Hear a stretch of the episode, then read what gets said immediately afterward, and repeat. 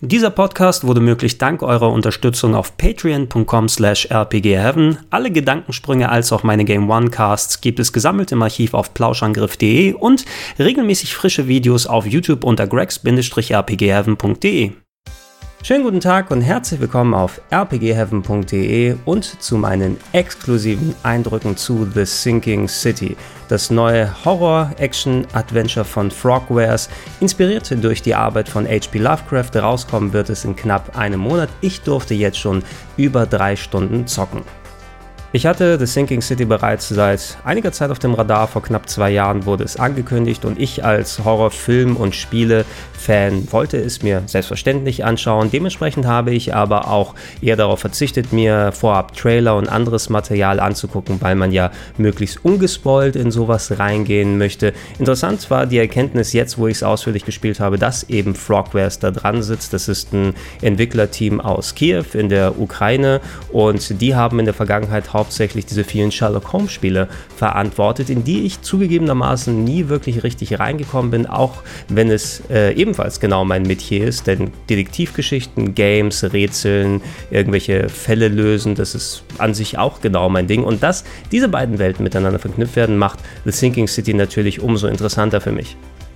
Die Version, die ich gespielt habe, die war noch nicht ganz fertig. Die Entwickler haben ja schließlich noch knapp einen Monat Zeit, um daran zu arbeiten. Allerdings irgendwelche spielentscheidenden Bugs, auf die bin ich nicht getroffen, da das Spiel auf einer Open World basiert. Ähm, kann ich natürlich jetzt nicht sagen, dass im finalen Game nicht hier und da eventuell ein paar Sachen für euch dann auftreten. Allerdings maximal ein paar grafische Sachen habe ich hier und da gesehen. Ansonsten war es ein relativ rundes Erlebnis. Gespielt habe ich auf einem Gaming-Laptop, der entsprechend entsprechend gut ausgestattet war. Ich konnte leider jetzt nicht genau reinschauen, was für eine Art Grafikkarte und andere Sachen verwendet wurden, aber ich konnte durchweg in 1080p und mit Ultra-Settings spielen, habe mit einem Controller gezockt, um da entsprechend die Vergleiche dann zu haben mit den Konsolenversionen, die rauskommen werden. Einen großen Unterschied hat es für mich jetzt nicht gemacht, ob ich den V-Sync angemacht habe oder nicht, was jetzt so die Flüssigkeit der Grafik anging, aber wie gesagt, dafür, dass diese Version noch nicht fertig ist, hatte ich auch nicht unbedingt mit großen Hackeleien und Ruckeleien, was die Technik angeht, zu kämpfen.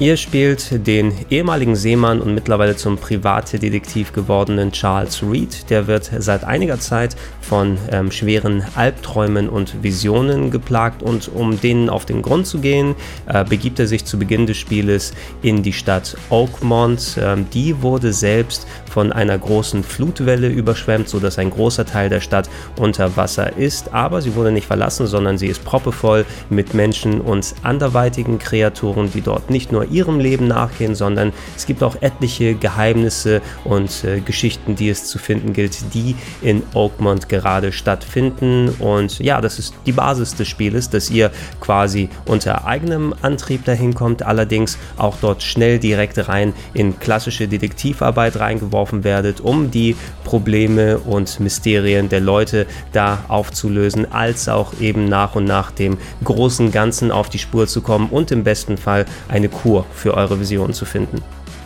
Der große Hook des Spieles soll, wie eingangs erwähnt, nun die Basis sowohl der Charaktere, die man in Oakmont findet, auch der Geschichten und Begebenheiten, die man da erlebt, auf den Werken von H.P. Lovecraft, dem berühmten Horrorautor, der hauptsächlich Anfang des 20. Jahrhunderts von sich reden gemacht hat und dessen Werke gerade, ich würde sagen, in den letzten 10 bis 15 Jahren nochmal sehr stark adaptiert, zitiert wurden, neu aufgelegt, sowohl in Filmen als auch in vielen Spielen. Und und auch hier muss ich zugeben, ich bin nicht super duper gut vertraut mit äh, H.P. Lovecrafts Arbeit. Ich habe nicht jede seiner Geschichten gelesen. Ich weiß um den Cthulhu-Mythos und den unaussprechbaren alten Göttern, die einen sofort in den Wahnsinn treiben, wenn man sie sieht. Allerdings könnte ich jetzt nicht sagen, wenn ich das Spiel zocke, oh, dieser Charakter ist aus der Geschichte entliehen oder das ist ein Zitat für diese Begebenheit, die da passiert ist. Allerdings würde ich trotzdem sagen, dass gerade für Lovecraft-Fans Fans, nennen wir es mal, jede Menge Fleisch am Setting dran ist, dass ihr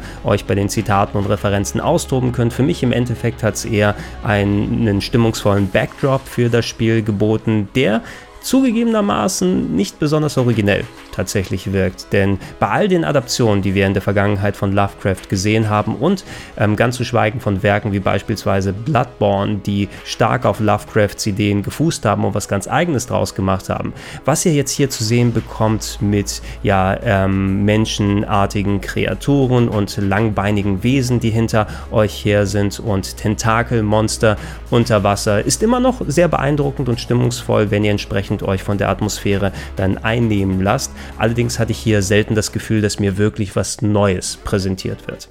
Rein grafisch gesehen würde ich sagen, dass das Spiel doch ziemlich stark von der Atmosphäre lebt, denn wenn man jetzt nur die Charaktermodelle und Umgebungsgrafik, die Bodentexturen oder auch Animationsphasen nimmt, das rangiert meines Erachtens so im Bereich von ganz ordentlich bis gelungen. Nehmen wir zum Beispiel mal, wenn ihr im Gespräch seid mit anderen Figuren, die Charakterporträts, da sehen die Modelle als auch die Bewegungen durchaus ganz gut aus, aber das ist jetzt nichts, was wirklich mit den ganz, ganz großen AAA-Titeln konkurriert. Muss es auch nicht wirklich, denn wie gesagt, hier trägt die Stimmung einiges dazu bei, dass es doch wie aus einem Guss wirkt. Im Grunde kann man sagen, es ist schon eine logische Entwicklung der Grafik, die man aus den Sherlock Holmes Spielen von Frogwares kennt. Hier ist eben durch die Stimmung und die Atmo nochmal das kleine extra Fitzelchen mehr obendrauf.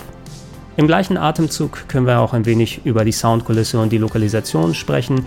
Musikalisch, da passiert nicht so enorm viel. Im Hintergrund schwingen ein paar bedrohliche Melodien immer mit, die sich je nach Situation dynamisch anpassen. Weiter im Vordergrund sind die Soundeffekte und das ist auch ganz richtig so. Da plätschert der Regen oder überall quietscht und knarzt es. Man hört ein paar Leute, die äh, schreien und das trägt auch hier wie die Grafik zur Stimmung ganz gut bei. Die Lokalisation, ich habe die deutsche Version gespielt gespielt. Da sind nicht nur alle Texte angepasst, sondern auch komplett alles in Deutsch synchronisiert. Und da hatte ich jetzt nicht das Bedürfnis, irgendwie auf Englisch oder andere Varianten schalten zu wollen. Das war durchweg ganz gut und auch emotional gesprochen, zumindest mit den Leuten, mit denen man gesprochen hat. Weil da finde ich, dass der Hauptcharakter bis jetzt einigermaßen blass geblieben ist. Vielleicht ist es auch in der Rolle behaftet. Als Detektiv muss man eventuell ein bisschen neutraler sein, aber da hätte ich mir noch ein bisschen mehr Schmalz, ein bisschen mehr Emotion tatsächlich gewünscht, die man eben von den Charakteren bekommt, mit denen man interagiert. Das wäre vielleicht nochmal eine Sache, die im Laufe des Spieles sich adaptiert, je nachdem,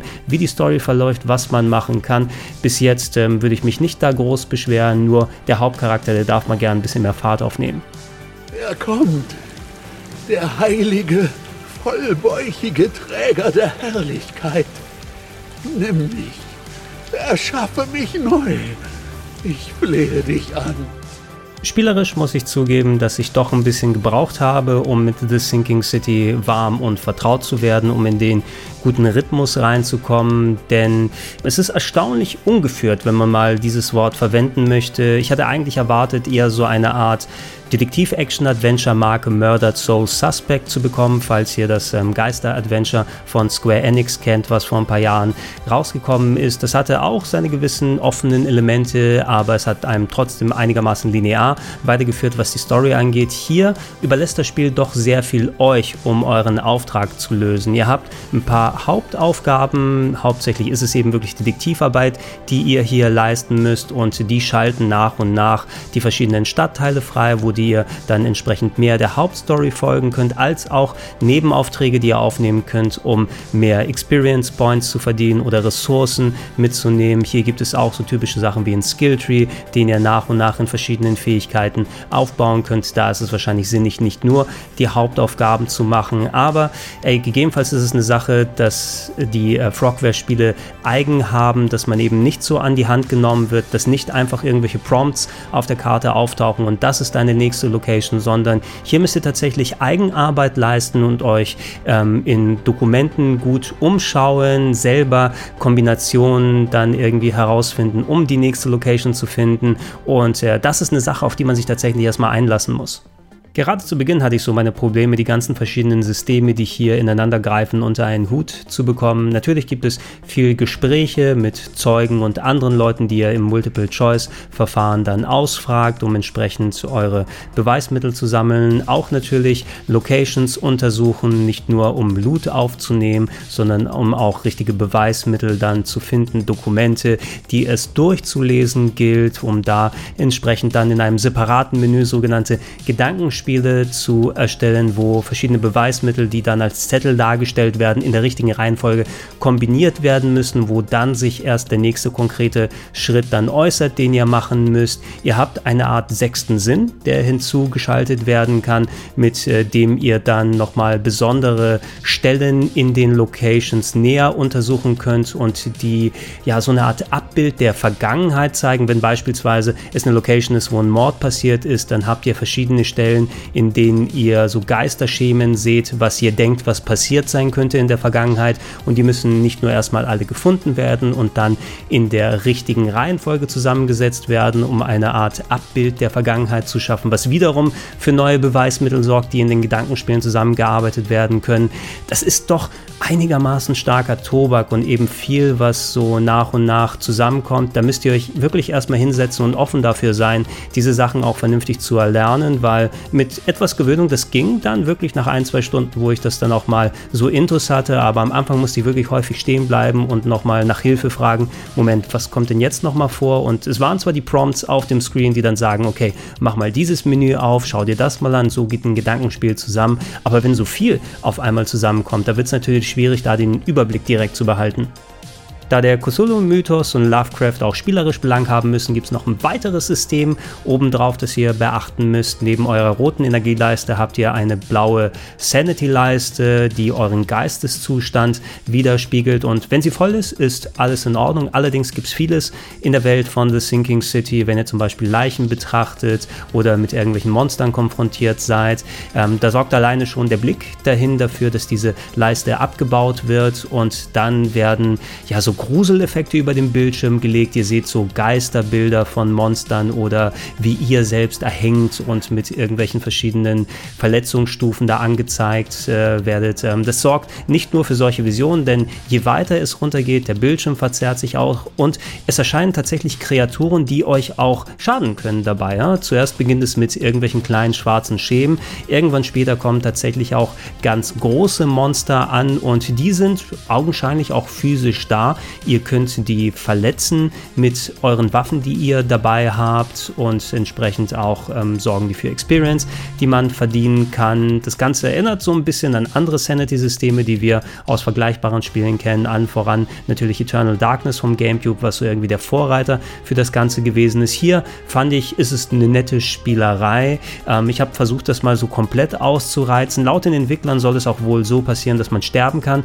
wenn man die Leiste komplett leer macht. Bei mir war es so, dass es erstmal noch nicht passiert ist, aber es ist auch zu Anfang des Spieles gewesen. Ähm, und es war auch nicht so schwer, wenn man mal jetzt irgendeinen Tatort untersuchen muss und da die Sanity ähm, in Mitleidenschaft gezogen wurde, dass man kurz wegschaut, bis sie wieder aufgebaut wurde. Man hat auch Items, mit denen man es hier wieder hoch machen kann. Ähm, auch hier würde ich sagen, das ist fast schon ein Element, was man erwarten kann. Vor allem, wenn es so eine Cthulhu-Geschichte ist. Bei Bloodborne hatten wir die Inside beispielsweise, die das System ein bisschen anders verstanden hat. Ähm, und ich kann mir vorstellen, wenn es dann nicht zu aufwendig gemacht wird, dass es so eine nette Beigabe ist. Ich habe mich jetzt nicht wirklich extra erschreckt, sondern es war fast mehr, okay, jetzt sind noch irgendwelche Sachen auf dem Bildschirm da, wenn ich unterwegs bin. Ich habe so einen Tunnelblick, aber ich äh, bin mehr darauf konzentriert, das eigentliche Spiel zu spielen und erschrocken, das habe ich mich nicht bisher. Der letzte Punkt, den ich nochmal konkret ansprechen möchte in The Sinking City, ist das Kampfsystem, die Konfrontationen. Und da muss ich sagen, pff, das ist nicht besonders gut. Ähm, unter Vorbehalt, denn ähm, die Leute, die bei der Session mit dabei waren, haben gesagt, hey, dieses Spiel ist darauf ausgerichtet, eher nicht zu kämpfen, Konfrontationen aus dem Weg zu gehen, weil die Ressourcen, die man dazu braucht, einerseits sehr knapp sind und auch das Spiel eher eine andere Gewichtung hat. Ja, es ist ein Action-Adventure, ja, es ist in Echtzeit und es gibt Konfrontationen, es gibt Gegner, die man bekämpfen kann. Diese Ressourcensache, die ist tatsächlich ein wichtiger Punkt, denn bisher hatte ich maximal als Waffen ein paar verschiedene Revolver, die ich gefunden habe und sehr wenige Patronen, die auch noch hier gleichzeitig die Währung im Spiel sind, denn äh, Geld hat nicht ja den gleichen Gegenwert wie anderswo hier in der Stadt, sondern man muss Patronen verwenden, um Leute beispielsweise zu bestechen, die einem dann Infos geben oder für Tauschgeschäfte. Und wenn man die in den nächstbesten Gegner alle geballert hat, fehlen die einem natürlich für solche Geschäfte, die man erstellen kann. Ähm, das eigentliche Ziel mit so einem leichten Lock-on hat sich auch nicht besonders gut angefühlt, mit dem rechten Stick die Gegner irgendwie irgendwie anvisieren, die vor allem auch meistens ein bisschen schneller als ich gewesen sind, sodass ich meist das Gefühl hatte, ich komme nicht so richtig hinterher. Vielleicht hilft es da, ähm, wenn man am PC spielt, eher Maus und Tastatur zu verwenden, anstatt den Controller, den ich hatte, oder da die Empfindlichkeit hochzustellen. Aber ich hatte einfach nicht so ein besonders gutes Gefühl dabei, mit Schusswaffen hier umzugehen. Alternativ habt ihr eine kleine Schaufel immer dabei, die ihr einsetzen könnt. Die hat aber eine vergleichsweise kurze Reichweite und da müsst ihr schon nah dran an die Gegner gehen, um da drauf zu hauen und riskiert meistens auch Energieverlust. Es gibt jetzt nicht so was Klassisches wie ein Lock-on oder Blockmöglichkeiten und so weiter. Wenn ich Gegner gesehen habe, war es meist, okay, kann ich jetzt noch irgendwie eine Kugel erübrigen, aber das wird wahrscheinlich eher kontraproduktiv sein. Ich laufe mal jetzt dahin und drücke wie wild auf den Angriffsbutton, versuche die Kamera noch so richtig einzudrehen und das hat sich weder gut angefühlt noch richtig Spaß gemacht. Bei größeren Gegnern könnte ich mir vorstellen, auf ein paar bin ich auch hier getroffen. Da haben auch die normalen Schusswaffen nicht so viel dann gebracht, wenn ich mal in Gebiete gekommen bin, die eigentlich für etwas später gedacht sind. Ähm, ja, gegebenenfalls gibt es noch verschiedene Waffen und ähm, Anpassungen ans Kampfsystem, wo die Kämpfe auch in Anführungsstrichen ein bisschen mehr Spaß machen können. Aber hier ist wirklich eher der Ansatz im Spiel, dass man wie bei vergleichbaren Survival-Horror-Spielen nicht so viel Spaß wirklich bei den Encountern hat, sondern eher auf das Überleben dann angewiesen ist und eher den aus dem Weg zu gehen. Im Grunde hätte ich persönlich aber so, wie es momentan bis hierhin verbaut wurde, komplett darauf verzichten können. Gefahrenquellen, das hätte auch irgendwie über die Sanity-Leiste gelöst werden können und das hätte dem Spiel nicht wirklich geschadet. In der Form brauche ich es nicht.